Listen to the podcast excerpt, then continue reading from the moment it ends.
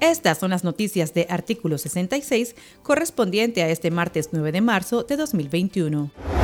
El volcán San Cristóbal registró una fuerte explosión la tarde del martes, provocando que el casco urbano de la ciudad de Chinandega y las comunidades aledañas quedaran cubiertas de cenizas. La actividad inició a eso de la una de la tarde y registró unas cuatro explosiones. Por su parte, la vocera gubernamental Rosario Murillo minimizó la situación e indicó que se trata de explosiones habituales en un país de volcanes el mandatario Daniel Ortega acusó nuevamente a los organismos no gubernamentales de cometer lavado de dinero y financiar el terrorismo.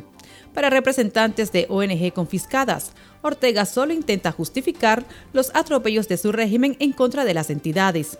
Los activistas Aide Castillo y Amaru Ruiz coincidieron que las declaraciones de Ortega son para lavarse la cara ante la presión nacional e internacional. Señalaron que incluso Ortega tuvo que crear la ley de agentes extranjeros para continuar con los atropellos, lo que ha sido criticado por la población nicaragüense y países como Estados Unidos y los miembros de la Unión Europea.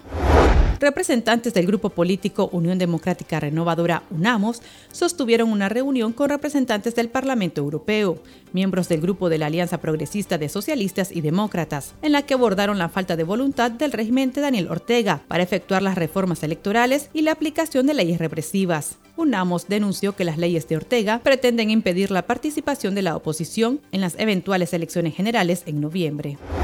La periodista y jefa de prensa de Radio La Costeñísima, Calúa Salazar, apeló el fallo dictado por la justicia del régimen, que la condenó por el supuesto delito de calumnias. La periodista de Bluefield se presentó a una audiencia especial, en la que su abogado se opuso a la sentencia por no encontrarse pruebas. La periodista sostiene que la sentencia es política, al montar juicios contra reporteros para intimidar a los periodistas independientes. La vocera gubernamental Rosario Murillo continuó tildando de golpistas y terroristas a los opositores. En esta ocasión, también arremetió contra los medios de comunicación independientes, a quienes señaló de llenar de sangre las pantallas de televisión o las páginas de medios escritos durante las protestas sociales de 2018. Murillo afirmó que los periodistas ya se encontraban en el lugar donde se cometerían barbaridades, porque según ella ya sabían y eran parte de las supuestas torturas. La vocera sancionada se refirió así a las publicaciones de los medios independientes que mostraron las violaciones a los derechos humanos y represión que cometió su régimen. Estas han sido las noticias de Artículo 66. Para esta y otras informaciones, visite nuestro sitio web www.articulo66.com. Síganos en Facebook, Twitter e Instagram y suscríbase a nuestro canal de YouTube. Les informó Gabriela Castillo.